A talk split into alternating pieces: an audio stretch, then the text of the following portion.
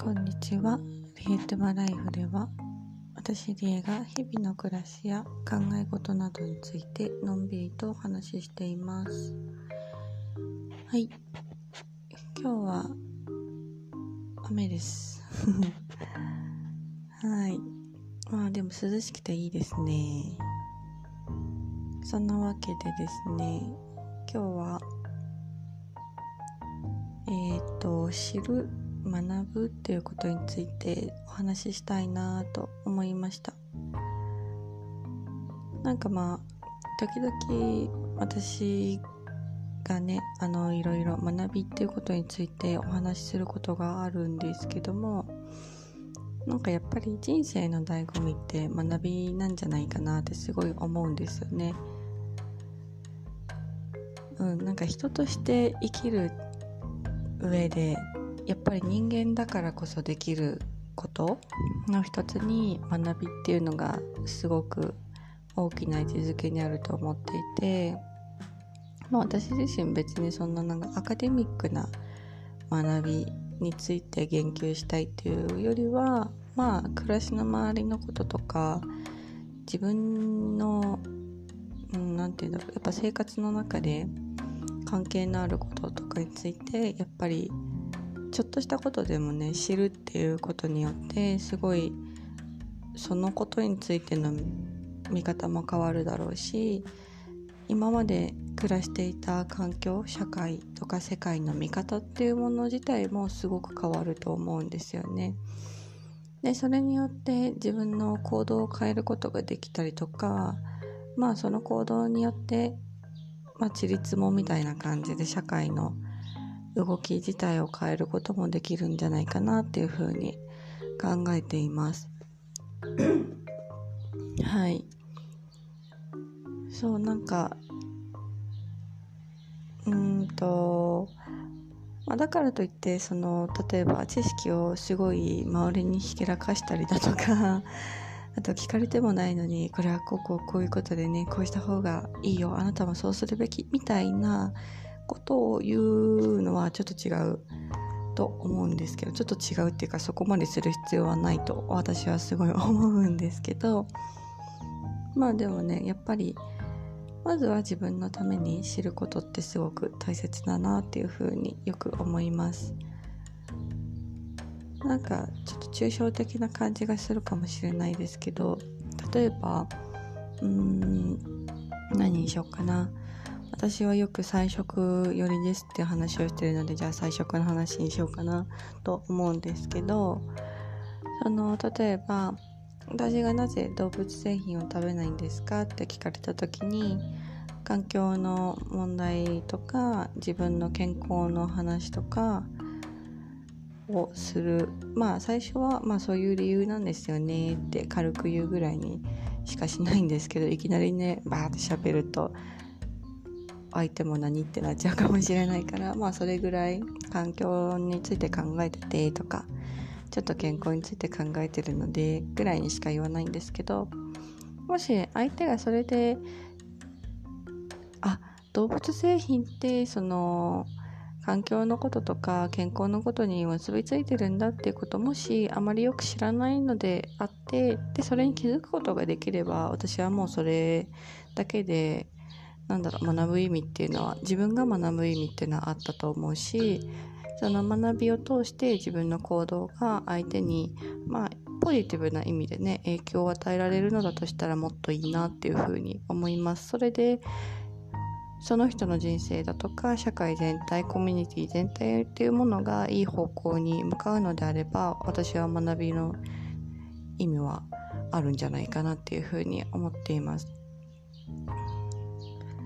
そう。なんかやっぱりうんまあ何が言いたいのかっていうのはやっぱり学びって大切だなっていうことにつけるんですけど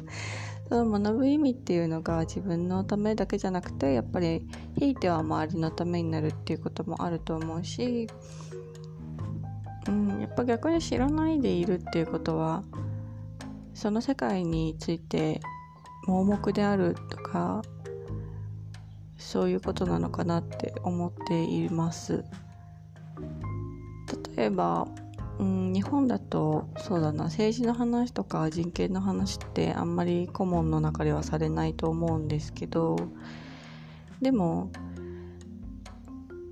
人権も政治もすごく自分の暮らしに関係のあることっていうか人権なんか特にねみんなが生まれ持ってあってするものってちょっと変だけどまあ人権なんてみんなが持ってて当たり前のものなのにそれについて知らないっていうことは例えばこれからいろいろなことがもしあって憲法の中から人権という文言についてまあ、人権という概念についていろいろ変えられてしまった。例えば人権というものは私たちにはないですとかね言われちゃった場合に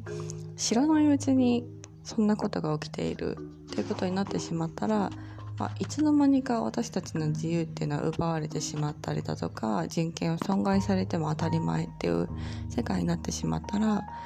っぱりね私たちにとってはとんでもない由々しき事態ですよね。住む場所を奪われてもいいとか思想をねなんか統制されてもいいとか信条を損害されても侵害されてもいいとかそういう話になってしまうとやっぱりあれなんかいつの間にかおかしなことが起きてるぐらいな感じになっちゃいますけどやっぱり事前事前にっていうかちゃんとそういうことについて知っておく学んでみる。っていうだけでもあ今こういう動きが政治の中で起きてるんだったらちょっとまずいぞ止めなきゃみたいな行動しなきゃみたいなまあアクションって取れると思うんですよね。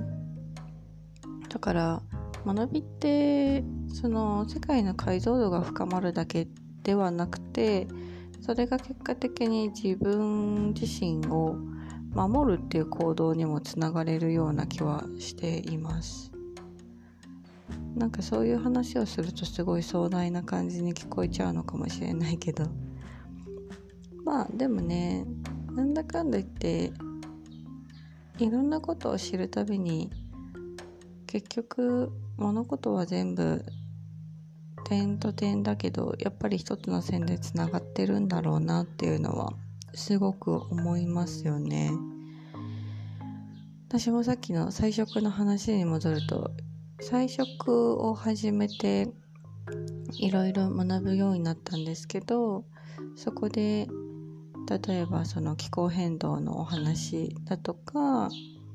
アニマルライツアニマルウェルフェア動物の権利についての話だとかあとはそれこそ人権労働だとか働いている人あとはまあ食べる人の人権も関係あるかもしれないけどっていうところとかまあそれがね結局社会の仕組みをそれぞれ作形作っているものなんだっていうふうに考えるとやっぱり全部つながってるなって思いますね。政治もそうですね。政策を決めたりルールを決めているのは自治体だとか国だとかそういうところになるので、うん、それもやっぱり私の菜食っていう一つの視点から見えたものとしてうん学びを深めるきっかけになったなっていうのがありますね。でそこからやっぱりいろいろ広げることもできると思うんですよね。その菜食の視点からだけじゃなくてもっと自分の日々の生活で気になることっていうところからもっと広げることもできると思うしそこからさらに学びが深まって自分の見えている世界っていうものがもっと変わってくるような気がします。うんだからねまあでもさっきも言ったようにそれをなんだろう押し付けがましく他人他人っていうか他の人にこれはこうなんだからこうしなくちゃダメみたいなことを言う必要はないと思うしなんかやっぱりその自分がこうまずはこう学んで行動するっていうことによって周りに